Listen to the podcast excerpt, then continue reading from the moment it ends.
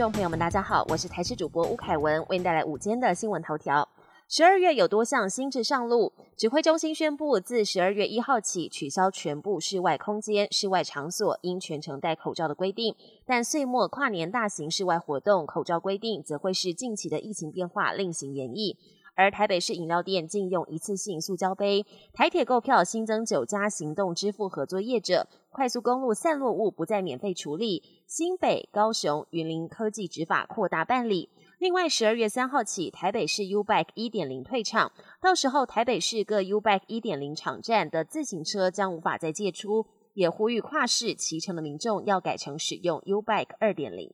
机关署公布了国内新增一例负伤寒个案，她是一名十多岁的女童，从十一月开始反复发烧，经过三次就医、住院、抽血进行细菌培养，才确认是感染了负伤寒杆菌。而我国在两个月内已经确认六起本土负伤寒个案，这也创下五年来新高。另外，也有急诊医师发现，最近呼吸道融合病毒也有增加的迹象。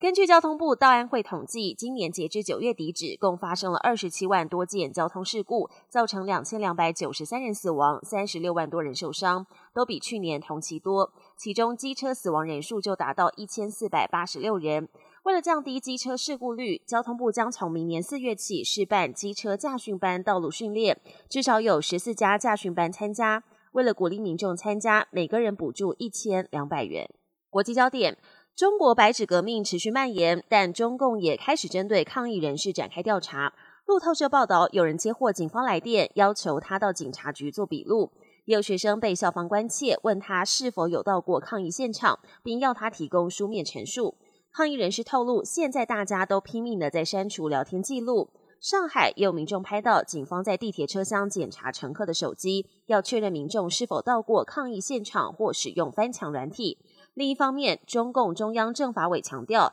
要坚决打击扰乱社会秩序的犯罪行为。外界认为这是中共对白纸革命强硬表态。卡达世足 B 组小组赛上演经典的美伊对决，两国向来在政治上对立。最近伊朗又爆发挺女性示威，赛前话题不断，两队都要争夺十六强门票。波斯大军展现高压防守，但新条军效力于英超的主将普利西奇在三十八分钟射门建功，替美国攻进了制胜球。不过却当场跟伊朗门将对撞，腹部疼痛，半场休息时就被送到医院治疗。另外，根据美国媒体报道，伊朗当局威胁球员，如果不唱国歌，他们的家人将遭到监禁或酷刑对待。赛前可以看到球员纷纷开口，不敢不唱。杜拜是世界知名的黄金之城，但是当地的法律规定，任何人不得携带宠物搭乘大众交通工具。于是有人看准了这块商机，开启了宠物计程车，专门为毛小孩跟宠爱他们的主人提供便利的服务。本节新闻由台视新闻制作，感谢您的收听。更多内容请锁定台视各节新闻与台视新闻 YouTube 频道。